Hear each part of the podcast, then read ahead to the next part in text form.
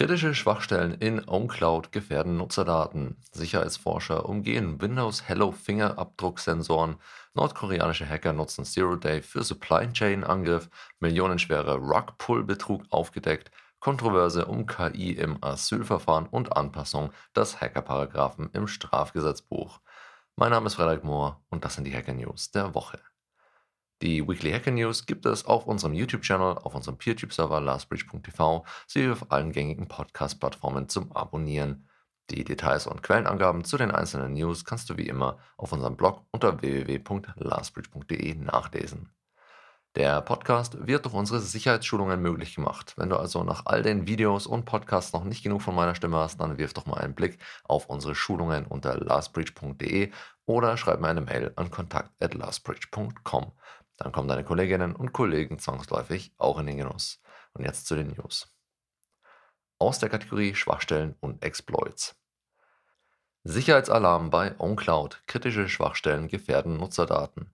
In einem beunruhigenden Szenario warnt die Entwicklergemeinschaft von OnCloud vor drei kritischen Sicherheitslücken, die ein erhebliches Risiko für die Integrität von Nutzerdaten darstellen. Die erste Schwachstelle betrifft die Graph API App, die selbst nach ihrer Deaktivierung sensible Konfigurationsdetails der PHP-Umgebung preisgibt. Betroffen sind Versionen 0.2.0 bis 0.3.0 der App. Die Schwachstelle erhält einen kritischen Score von 10.0.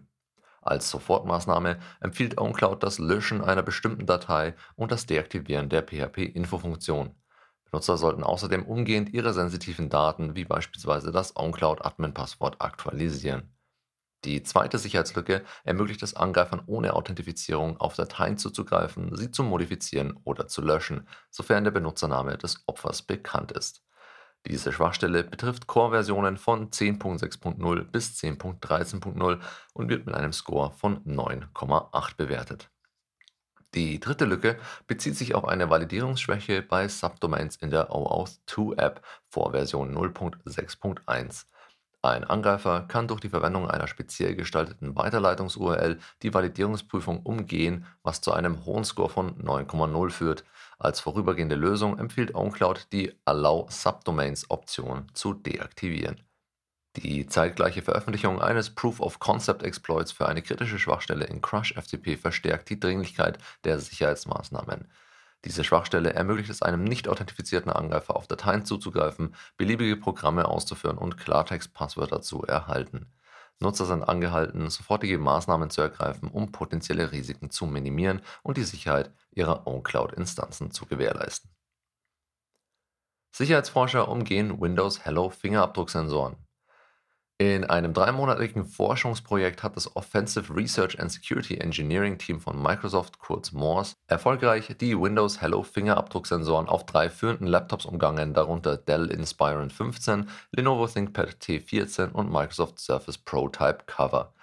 Ziel der Untersuchung war die Evaluierung der Sicherheit dieser Fingerabdrucksensoren, die für die Windows Hello Authentifizierung verwendet werden.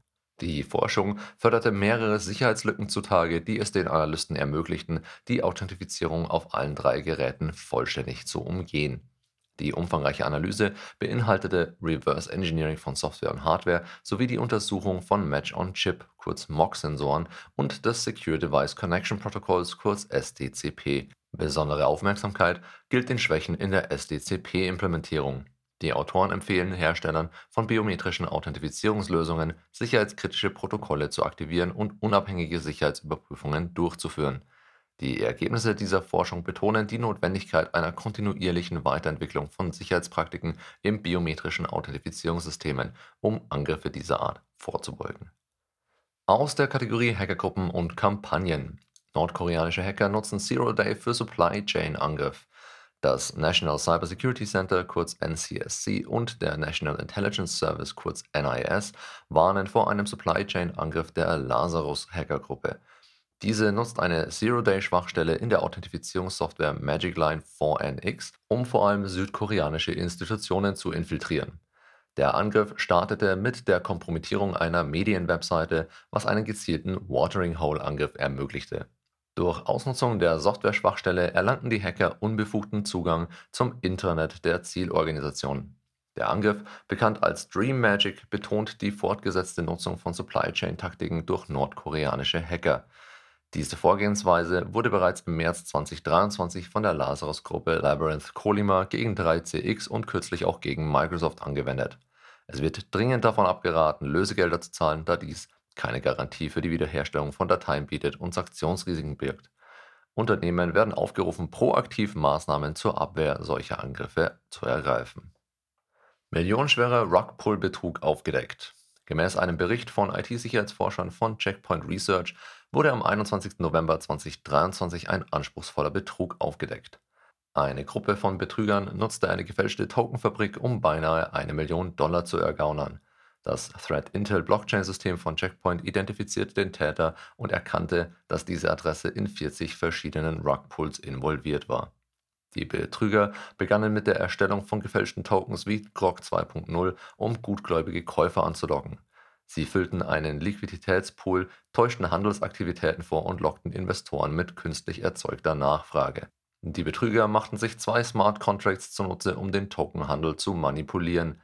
In der Schlussphase zogen die Betrüger die Gelder aus dem Pool ab, nachdem genügend Käufer angelockt und der Tokenpreis künstlich erhöht wurde.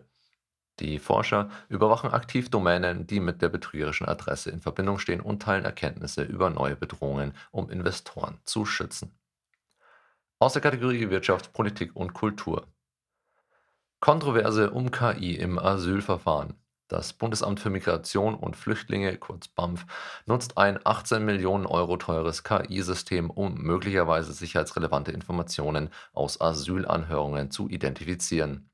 Das Assistenzsystem für Sicherheitsmeldungen, kurz ASS, ist seit 2022 aktiv und wird in allen BAMF-Außenstellen eingeführt.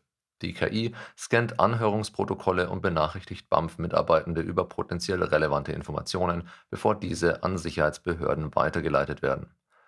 Die Anzahl der Meldungen hat seit 2017 zugenommen, jedoch ohne klaren Anstieg der Weiterleitungen. Kritiker, darunter die linken Abgeordnete Clara Bünger, sehen einen bedenklichen Eingriff in das Recht auf informationelle Selbstbestimmung der Geflüchteten. Die Debatte wirft grundlegende Fragen zur Sicherheit, Transparenz und dem Schutz der Privatsphäre auf, während Befürworter betonen, dass das System dazu dient, potenzielle sicherheitsrelevante Bedrohungen zu erkennen und zu melden. Anpassung des Hackerparagraphen, zeitgemäße Änderungen im Strafgesetzbuch. Im November 2023 präsentierte das Bundesministerium der Justiz die Eckpunkte zur Modernisierung des Strafgesetzbuchs, beauftragt durch den Koalitionsvertrag.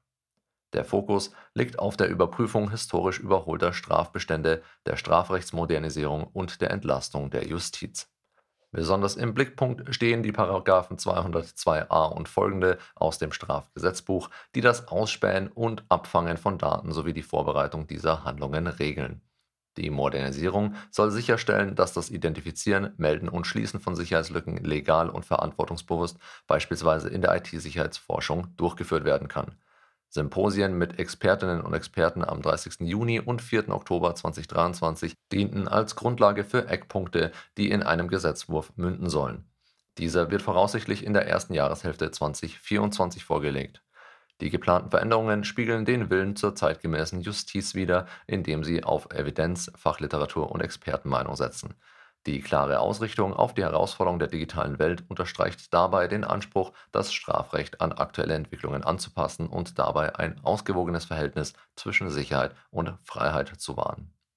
Das war's für diese Woche. Die Weekly Hacker News gibt es als monatlichen Newsletter auf unserem YouTube-Channel, als reine Audioversion auf rss.com sowie diversen Podcast-Plattformen zum Abonnieren. Danke fürs Zuhören und bis zum nächsten Mal. Stay safe.